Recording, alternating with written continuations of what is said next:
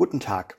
Sie hören eine Andacht der Kirchengemeinden in Sittensen am Sonntag, den 3. Juli. Seien Sie herzlich willkommen.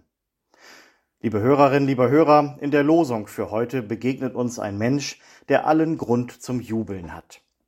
Der Psalm 66 ist einerseits ein großer Lobgesang auf Gottes Handeln in der Geschichte Israels. Und andererseits freut sich der Beter einfach, in den Tempel zu gehen und mit Gott und mit anderen Menschen über das ins Gespräch zu kommen, was ihn so bewegt und glücklich macht. In den Worten der Tageslosung für heute aus Psalm 66 Kommt her, höret zu, alle, die ihr Gott fürchtet. Ich will erzählen, was er an mir getan hat. Da ist einer wirklich zutiefst berührt und überzeugt vom Glauben an Gott. Und am schönsten finde ich daran, der gibt deswegen nicht irgendwelche Richtigkeiten weiter, der steht nicht da und sagt, so ist es, so müsst ihr alle auch glauben, sondern der steht für den Glauben mit seiner eigenen Lebensgeschichte ein. Der will erzählen, was Gott an ihm ganz persönlich getan hat. Das erinnert mich an Worte des Theologen Fulbert Stefensky. Er hat sich Gedanken darüber gemacht, wie man Kindern den Glauben vermittelt und schreibt dazu, ich überlege, welche Geschichten wir unseren Enkelkindern erzählen.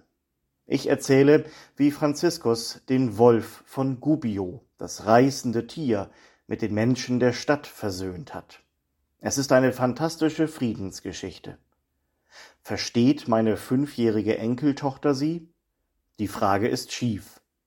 Die Friedensbilder werden sich zunächst noch eher geahnt als verstanden in die Seele des Kindes senken. Aber eines sieht das Kind schon, dass ich, der Großvater, diese Geschichte liebe. So lernt es nicht nur die Bilder dieser Friedensgeschichte, es lernt auch, dass da ein vertrauter Mensch etwas liebt und mitteilt, was er liebt. Damit aber lernt das Kind die vielleicht wichtigste Nachricht. Es lernt, dass man etwas lieben kann. Lehrer sein heißt zeigen, was man liebt. Kommt her, höret zu alle, die ihr Gott fürchtet. Ich will erzählen, was er an mir getan hat. Der Psalmbeter zeigt anderen, was er liebt und wird so zu einem im wahrsten Sinne glaubwürdigen Zeugen.